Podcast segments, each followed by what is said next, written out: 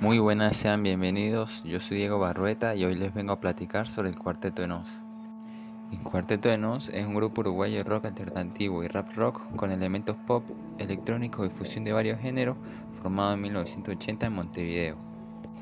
La banda comenzó cuando los hermanos musos Roberto y Ricardo se unieron con Santiago Tabela y Álvaro Pintos para hacer un grupo de rock. Al principio el grupo tocaba en ambiente universitario, haciendo covers de los Beatles, pero gracias a varias presentaciones en diversos teatros de Montevideo, el sello Yui les propone grabar su primer álbum en 1985.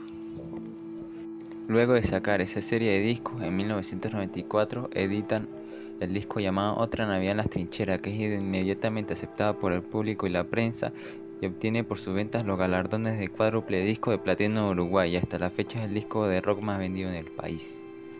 Luego la popularidad del grupo aumenta cuando en 2006 sacan el álbum Raro, el cual se destacaba por, por sus letras comenzando a ser largas y rapeadas y con juego de palabras llevados hasta lo obsesivo y letras que son sarcásticas y ácidas.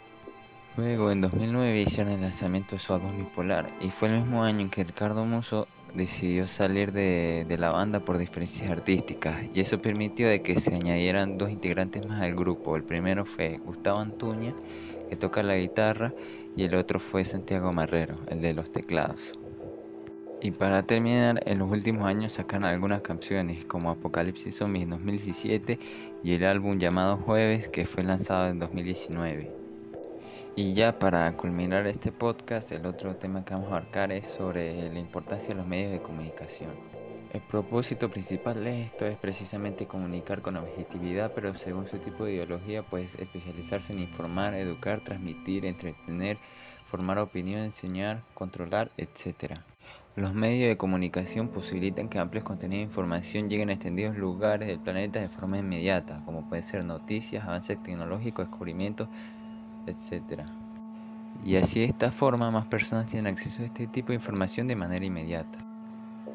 Hay dos tipos de medios de comunicación. Están los medios de comunicación públicos, que son los que permiten que todos los ciudadanos tengan acceso a información relevante a través de los medios de comunicación del Estado. O sea, son los medios de comunicación que no tienen intereses comerciales, por lo que se les entrega la responsabilidad de llegar a todo el país con el compromiso de la mayor calidad posible en sus contenidos, bien sean educativos, informativos o entretenimiento. Y están los medios de comunicación privados, que por otro lado no solo tienen intereses comerciales, sino que además tienen una agenda propia que no necesariamente es el interés del, público. Esto quiere decir que pueden estar enfocadas exclusivamente en una sola temática, como por ejemplo los deportes, así sea ESPN, Win, Fox Sports, por ejemplo, o, o, informativos noticiosos, mientras que otros pueden tener interés únicamente en el entretenimiento infantil, juvenil o adulto, como TNT, Nickelodeon o Fox. Y bueno, esto fue todo por hoy. Gracias por escuchar. Chao.